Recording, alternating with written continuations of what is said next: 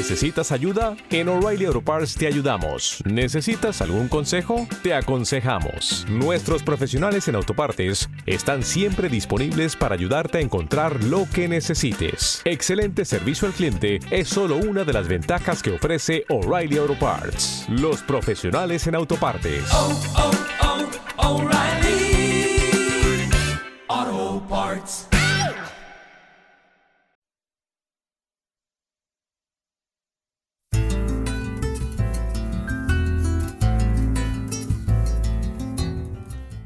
Estás escuchando un podcast de La Sala. Es el lugar del que he partido, de realidad y de artificios. La Tu espacio con la mejor oferta cultural de Sevilla. Actuaciones musicales en vivo, presentaciones de libros, recitales de poesía y con entrada libre. de volar y aterrizar en otra piel.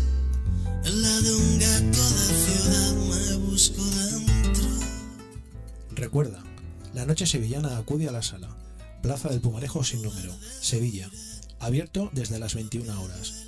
Para conocer el programa de actuaciones no dejes de visitar facebook.com la sala de Sevilla o twitter.com la sala SVQ. Te esperamos. Quiero estar dentro para arrancar todos mis miedos y entre aire fresco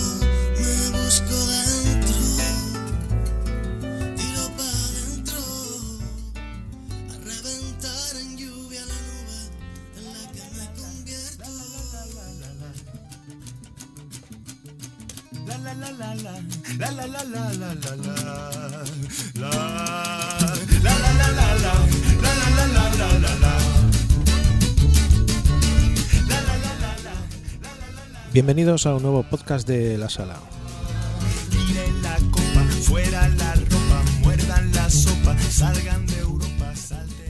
Hemos recibido la visita de Juan Gómez el Canca, que nos concedió una pequeña entrevista que vais a poder escuchar a continuación.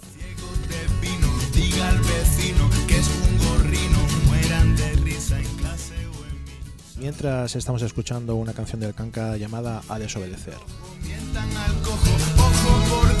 diente, por ojo, cada cual ha de cumplir con su deber, haya cada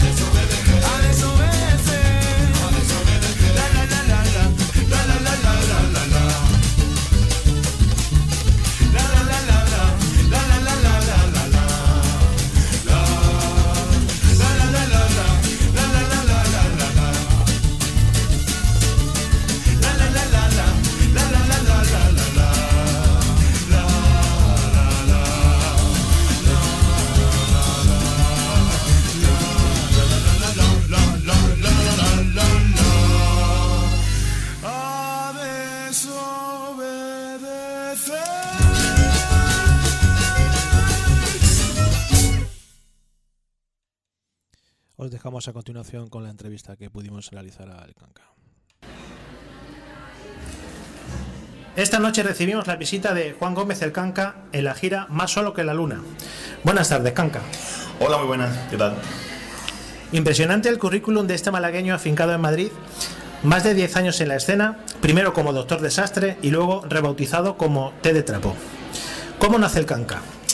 Pues mira, el Canca eh, empieza la cosa porque me empiezo a presentar algunos certámenes de canción de autor que bueno, a mí me daba un poco de apuro llamarme Doctor Desastre yo, ¿sabes? O Teletrapo, no tenía ningún sentido. Entonces, bueno, me, me, me, me, puse como el Canca, que es mi apodo, es mi apellido y es mi apodo de, de siempre, desde que era chiquitito. Entonces empecé, empecé a trabajar por, por, estos, por estos certámenes, que fueron bastantes, como 10 o por ahí. Y después además me di cuenta, mmm, a, también a raíz de amigos que hice precisamente en esos certámenes, de que de repente yo me podía ir con mi mochila y mi guitarra a Barcelona a cantar yo solo y hacer público sin tener el gasto de tres tíos o de cuatro tíos ahí en la banda, ¿no? Entonces, al final, ¿qué pasó? Que como empecé a currar mucho así, me empezó a conocer mucha gente como el Canca. Entonces lo de Doctor Desatite de Trapo, pues lo eliminé. En realidad eliminé el nombre porque yo he seguido trabajando con esos músicos tiempo después, incluso sigo aún con algunos, ¿no? O sea, que ha sido una, una, una cuestión casi de, de, simplemente el nombre, que al final la, las bandas eran también mis canciones, yo cantaba y tocaba la guitarra igual que ahora, pero nos llamábamos Teletrapo, ¿no? Y ahora, pues el canca, cuestión de nombre más que nada. ¿Qué quieres ofrecer distinto a una formación con varios integrantes? Como, bueno, como cantautor, como... A ver, a mí, bueno, a mí me, mola mucho, como, como cantautor también hago conciertos con bandas y me encanta, y, y, y, hago muchas cosas, he hecho muchos festivales también y he hecho conciertos más grandes y tal. Pero bueno, el, a mí el rollo de esta gira eh, íntima, ¿no? De Más solo que la luna, que se nos ha ocurrido, tiene un poco que ver también con, con, con, esa intimidad y con ese disfrutar las canciones pues, en su desnudez, ¿no? Que además yo creo que una canción buena como canción, no, no, no como proyecto musical, ¿no? Sino una canción, canción buena, se tiene que poder sostener así, ¿no? Con los mínimos elementos posibles. Si funciona así, luego tú ya le puedes meter una orquesta detrás, una orquesta Mondragón detrás y va a funcionar también, ¿no? Pero yo creo que, que las canciones desnudas así, no solo si la canción es buena tiene que funcionar así, sino que incluso tiene un puntito especial y se disfruta de una manera especial. Vamos, en los conciertos que llevamos estos en solitario, creo que la gente lo está apreciando así. ¿eh? Mm. Has visitado, como tú dices, festivales que has ido ganando. Eso no lo dices. Has hecho con, con, eh, con crowdfunding con tu, con tu segundo disco que superó el 200% de lo necesario. Pero tus comienzos también fueron bastante difíciles. ¿Cuál era tu idea, tu modelo a conseguir? Pues, a ver, no, no, es que tuviera un ideal concreto, pero sí que no estoy interesado, digamos, en ningún tipo de, de carrera fugaz, ni de pelotazo, ni, ni, ni siquiera me, me, interesa, la verdad, muchísimo el tema de la fama y nada. Además, soy bastante tímido, de hecho, es una cosa que incluso me, no me molesta, pero, pero me da bastante pues, vergüenza, ¿no? Sí. Eh, lo, que sí, lo que sí que quiero es, es trabajar de esto, ¿no? Tener una carrera que sea lo más larga posible y bueno, y seguir los escenarios, ¿no? Si, si, me, si toca decir modelos concretos, a mí me gusta mucho cómo lleva la carrera Jorge Drexler, o, o, más al sur de España Javier Ruibal, por ejemplo, o incluso Javier Crae, ¿no? Que sí. en paz descanse. Eh, me gusta cómo lo hace esta gente, que al final son gente que tiene una carrera, que bueno, que, que tiene un sueldo, que se, que se gana la vida perfectamente con esto, y, y que tampoco es un. tampoco se ha convertido en, en, en, una cosa más grandilocuente, ¿no? Más como puede, le puede pasar, por ejemplo, a Sabina, que no puede salir a la calle, ¿no? Sí. A mí me gustaría mucho quedarme en ese punto medio, lo que pasa es que después uno tiene un control también relativo sobre eso, ¿no? Al final yo quiero trabajar, Guillo, y, tocar. y tener, tocar y tener 70 años y estar en los escenarios cantando todavía, ¿no? Llevas dos discos en el mercado, con una gran variedad de estilos. Eh, sacaste en el año 2013 Lo mal que estoy y lo poco que me quejo. Fue tu álbum debut y sin apenas promoción vendes 3.000 copias y empiezas a llenar salas. ¿Qué piensas de este relativo éxito de una artista debutante? Bueno, al final yo creo que eso responde a un, trabajo en muchos sentidos, ¿no? Yo creo que me ocurro las canciones, también nos curramos mucho el directo, creo que incluso eso es una cosa que nos curramos especialmente, nos gusta que, tenga un puntito de show, uno de, de, interacción con el público, de tal. Y obviamente también el trabajo de la oficina que llevamos, ¿no? Que, que también ha sabido que la estrategia sea acorde también con nuestro rollo y eso. Y al final bueno, ya cuando saqué ese primer disco que, que, dice, yo ya llevaba bastante tiempo en los bares y ya me conocía alguna gente, ya, ya, considero que había un curro previo y a partir de aquí, pues bueno, digamos que también un disco siempre es una carta de presentación un poquito más, más bonita, más presentable, ¿no? Más esperado, ¿no? Efectivamente. Entonces, a, ra a raíz de aquí, pues eh, se empezó un poco a recoger los frutos del curro también de tanto tiempo, ¿no? Y, y ahora igual, seguimos igual en realidad, ¿no? Ya llevo dos discos, saldrá otro y saldrán más y, y, será al final todo fruto del trabajo. Si el trabajo está bien, creo que seguirá funcionando. ¿Esperabas ese éxito? ¿Su primer disco? Sí. Sí, sí, lo esperaba. Es que tampoco. Pero te, te, lo digo porque realmente no ha habido un cambio absolutamente extraordinario desde, desde que no tenía disco hasta que sí lo tuve. Sí ha habido un cambio, ¿no? Ha habido un paso adelante, eh, se ha profesionalizado todo más, he tocado en salas más grandes, tal. Pero no, no ha sido una cosa de la noche a la mañana de repente pasar de, de meter 20 personas a meter 300, no ha sido así, ha sido muy poquito a poco. En el caso de Sevilla, por ejemplo, pues yo la primera vez que vine, pues, que vine con mi amigo el niño de la hipoteca, eh, metimos 15 personas, todavía me acuerdo, y a día de hoy meto 300, pero a día de hoy, después de cuatro años después, con el primer disco, metí 100. Sí. ¿Me entiendes? Entonces ha sido muy poquito a poco. Muy paulatino. ¿no? Muy paulatino, claro. Que además yo creo que así mola más, porque es un público que al final no está respondiendo a una moda pasajera o a una cosa tal, sino que es público que te va conociendo y la gran mayoría se va quedando, que eso es súper bonito, ¿sabes? Le interesa lo que haces y acude, ¿no? Efectivamente. ¿Qué se puede, qué se puede encontrar en ese primer disco? Pues bueno, eh, eh, para mí es como el primer disco es como un gran éxito, ¿sabes? Un greatest hit. Porque claro, porque ahí había canciones que a lo mejor llevaban 8 o 10 años compuestas. Pero claro, como era el primer disco, pues yo intenté hacer de toda mi carrera que yo llevaba y de, de- y de todas las canciones que yo tenía, de repente el, pues el, bueno, el batiburrillo, digamos, que, que- que- con el que yo estuviera más contento, ¿no? Pero, pero ya te digo, había una canción que acababa a lo mejor de componer, que casi la compuse para grabarla, y también había canciones que llevaba cantando desde que tenía 20 años, ¿no? Entonces, eso es una, una especie de grandes éxitos de- desde que empecé, pues eso, con, con, no sé, con 22 o algo así, eh, hasta, hasta los 30, que fue cuando saqué el primer disco, una especie de grandes éxitos. Hay mucha, hay mucha caricatura, yo creo que en mi disco más caricaturesco hay como muchos personajes, más que en los otros dos, que hablan creo que un poco ya más de mí, de reflexiones acerca de la vida y tal. En este primero creo que sí hay un poquito de cómic, ¿no? De, de personajes distintos, ¿no? Está el Pagafanta, está el no sé qué, hay varios así, y hay mucho de eso, ¿no?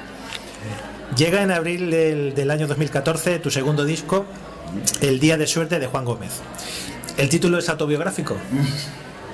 El título. No, el título es un juego de palabras en realidad. Entre, o sea, no, no- pretendía en realidad eh, eh, hacer una especie de biografía, sino, sino un juego de palabras con una canción del disco que se llama El Día de Suerte de Pierno Doyuna. Y claro, y, y mi propio nombre, eh, que es Juan Gómez, ¿no? Entonces, bueno, me hizo como gracia el rollo este del, día de jugar con la cancioncilla esa, ¿no? Y, con- y conmigo. Luego mucha gente me ha preguntado si era, si era si ha sido premonitorio y si, y si tal, ¿no? Que bueno, no lo sé, porque, porque como te digo, mm, mm, no creo que lo mío mm, dependa de la suerte ni de ni de una ni de que ni, me ha cambiado la vida ni el primer disco ni el segundo ni nada, sino que al final es una carrerita de ir poquito a poco currando para adelante, ya está. ¿Qué se puede encontrar en, en ese segundo disco? Pues para mí eh, eh, es un disco muy personal, que esto es una cosa que se dice siempre, pero es verdad, porque como te decía, el, el disco primero quizás es más, hay, hay más fuegos artificiales, hay más personajes inventados, no hay un poquito de, hay más juegos de palabras incluso, y creo que en este, en este segundo disco que sí que están todas las canciones compuestas expresamente para ese disco, era- sí que son representativas de un momento concreto de mi vida, ¿no? una especie de fotografía de ese momento mío. Y, sí que he dejado salir mucho más de quién es el canca, de quién es Juan Gómez, ¿no? También por eso el título un poco. Eh, creo que he, he sido más sincero en las letras y he hablado más de cosas de mi evolución psicológica, que es complicada, y, y de cosas que pienso acerca del mundo y del amor y de muchas cosas, ¿no? Creo que, que realmente se me puede conocer muy bien escuchando el segundo disco. Si me quieres conocer, segundo disco, te pones ahí y dices, este tío es más o menos así. Y creo que, que está bastante acertado. O sea, al final es autobiográfico casi. El disco sí, el disco sí es bastante autobiográfico. Sí, la canción era un juego de palabras, tal, pero el disco creo que sí que realmente, que el segundo disco eh, habla mucho, mucho de mí, se me, se me ve en esas canciones. Este segundo disco fue, fue- lo hiciste a través de una fórmula de crowdfunding. Esto funcionó maravillosamente, ¿no? Pues sí, la verdad que no, no me puedo quejar, ¿no? Bueno, es que es una cosa que está funcionando muy bien en general, ¿eh? Yo tengo muchísimos compañeros que lo están haciendo, incluso hay artistas ya consagrados que a lo mejor estaban con una discográfica y de repente no les, no les interesa o, o- o no está funcionando ese contrato o lo que sea, y están recurriendo al crowdfunding. Y, y es de puta madre, claro, porque bueno, te- es una relación directa con, el- con los seguidores tuyos. Mira, no tengo, no tengo dinero para pagarme un disco, pero tengo gente que me sigue y que le interesa recibir las recompensas, ya sea el disco anticipado tal o, o lo que o mil cosas te puedes inventar lo que sea, ¿no? Hay quien ha regalado un trozo de su pelo, ¿sabes? No sé, claro, hay gente patón, ¿no? Eh, en mi caso, por ejemplo, fui a hacer conciertos a, a casa, ¿no? De una, una de las recompensas que ofrecíamos era un concierto en tu casa, ¿no? Para 20 personas, ¿no? ¿Sí? Sí, sí, ofrecimos cinco y, y los pillaron, ¿eh? Y fue muy divertido, claro, porque ahí estaban esos tíos que nos habían echado una mano con el disco y bueno, y obviamente pues fuimos a, A tocar allí. A, tocar allí, a recompensarles, ¿no? Con eso. Mm, bueno, y, y- y además eso conseguimos, conseguimos más de, más- un poquito más del doble. El doble parece ser. Sí, Más, ¿no? y claro, yo, yo sí que me esperaba conseguirlo porque la cantidad que puse fue muy prudente, creo, y, y tal, pero no esperaba llegar al doble. La verdad que me llevé una sorpresa muy bonita, imagínate. lógicamente. Bueno, eh, tiene ya un tercer disco que está a punto de salir y, y además lo vas a presentar en Sevilla el 18 de noviembre en FNAC. Mm, ¿Cómo se va a llamar ese disco? Pues este disco se llama De Pana y Rubí, eh, porque, bueno, porque es una especie de, de contraposición entre un poco el yin y el yang, ¿sabes? En el disco creo que hay mucho de eso, de hecho hay una, hay una canción que habla de la vida eh, y habla de las contraposiciones de la vida, luego hay otra canción que habla de la muerte también, como contraposición a la, propia vida, también los claros y los oscuros, ¿no? Y, y lo, y lo bueno y lo malo relativo que, que- encierra pues, este camino que vivimos todos, ¿no? Y cómo también es eso necesario, ¿no? Porque si de repente todo fueran luces o todo fueran sombras, a lo mejor sería, entrada sería más aburrido, ¿no? Eh, y bueno, creo que el disco juega mucho con eso, con el, con, el, con el tema de la contraposición, y me hacía gracia la metáfora de la pana y el rubí, ¿no? Que la pana es como una especie de, de tela un poco innoble, ¿no? Un poco tosca, ¿no? Y el rubí, que es una piedra preciosa, ¿no? Casi intocable, ¿no? Efectivamente. Entonces, ese es un poco la paja mental mía, ¿no? Bueno, te, te habrá ayudado el cursar algunos cursos de, de filosofía, ¿no? Pues yo creo que sí, yo creo que sí. No, o sea, yo creo que era un horrible filósofo porque, porque estaba bastante descreído con, con encontrar la verdad y un buen filósofo tiene que, aunque no la encuentre nunca, pero tiene que seguir Buscando. buscándola. Y yo no era más así, a mí creo que la mentira me interesaba más por, porque soy artista, claro. Entonces los artistas al final vivimos, vivimos de la mentira. Eh, entonces creo que era un mal filósofo. Pero sí que creo que, el- bueno, joder, todas las escuelas de pensamiento de las que de alguna manera me he nutrido y, y he, y he estudiado y le he dado vueltas a eso, creo que algo de, de capacidad de reflexión y, de, y un punto de vista quizás un poco diferente un poco más desarrollado, sí que, sí que me, creo, que, creo que me ha aportado, ¿no? Se verán las canciones. El maestro Nietzsche, ¿no? El maestro Nietzsche, yo que soy muy nietzscheano, ¿eh? se, ve que, se ve que te lo has estudiado. Sí, pero bueno, también, ¿sabes por qué? Porque es que a mí Nietzsche como artista también me interesa, porque el tío escribía de una manera muy peculiar, ¿no? Era, bueno, era músico además, y tenía la música como un poco el lenguaje universal, como una, una especie de, disciplina suprema y tal, ¿no? Y, y- y de hecho él tiene incluso una manera de escribir muy musical, él, él tiene incluso unas obras concretas compuestas en forma de sonata o eh, con, una- con unos silencios que él usaba, eh, más o menos con la estructura que tiene la sonata, ¿no? Fíjate el tío la graficada de, de notas, ¿no? De- de- de donde estaba en Claro, filosofía a, efectivamente. a otro campo, ¿no? Claro, y el tío encima era un provocador, era, era un tío realmente muy original. A mí casi me interesa más como artista que como filósofo, fíjate lo que te digo. Y yo creo que él, además, tenía un punto de esto, ¿no? Porque eh, también era un. O sea, la, verdad, digamos que era relativa para él, ¿no? Eh, las palabras no eran más que metáforas de pensamiento que eso eran metáforas de la realidad. En fin, el tío se volvía loco. Y al final creo que era un charlatán muy bueno, pero con muchísimo arte, ¿no? Ajá. Eh, ¿qué, te parece, ¿Qué te parece la iniciativa de la sala de permitir el acceso a artistas que están empezando y ofreciéndoles un escenario donde empezar a tocar? Bueno, imagínate. O sea, ahí, hemos estado todos, ¿no? Al final, por desgracia, hay, muchas hay muchas ciudades que no tienen esos espacios directamente.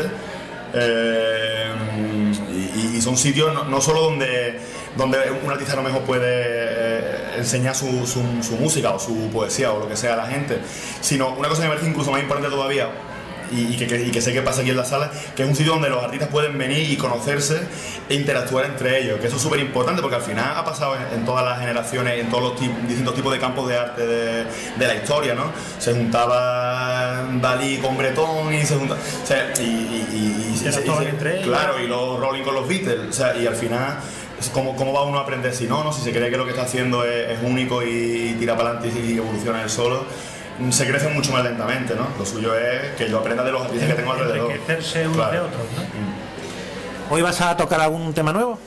Sí, hoy hago cuatro, cuatro temas del disco nuevo, de los cuales el single ya está, ya está por YouTube, ya está por ahí. Eh, y otro tema que en realidad también es un rescate antiguo y los otros dos son absolutamente inéditos. Eh, son, están en el disco nuevo, todavía en principio no los conoce nadie. Algunos a lo mejor ya lo subió a YouTube porque esto hoy día no puede hacer nada, así que ¿no? ya a YouTube a los 5 minutos. Vuela, todo vuela, ¿no? ya te digo. Pero sí, cuatro temas del disco nuevo eh, me estoy haciendo en, en todos los conciertos estos. Pues Canca, muchas gracias por concedernos esta entrevista y mucha suerte esta noche en la sala. Bueno, pues muchísimas gracias a ti y, y- y muchas gracias. Espero que salga bonito el concierto. Claro que sí. Gracias. Para finalizar, os vamos a dejar con el nuevo single del disco de Kanka llamado Querría.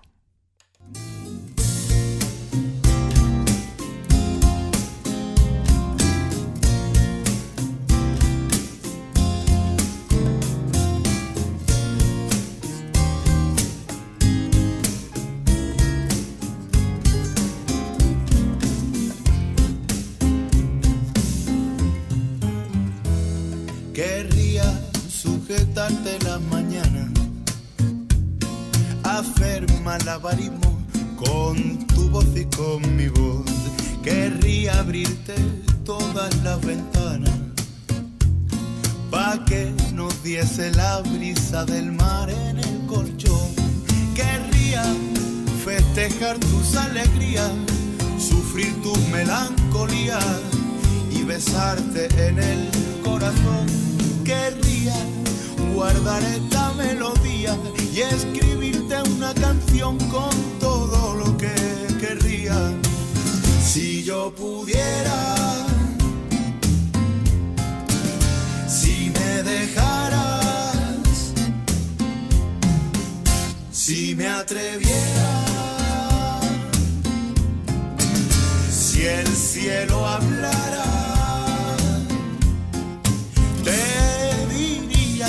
las ganas de odiar si acomodo mi paso a tu caminar y que el mundo contigo se ve menos enfermo. Que ya es primavera en el corte inglés que he pedido una caña y me han puesto tres que va a ser que se ha puesto de moda el amor otra vez.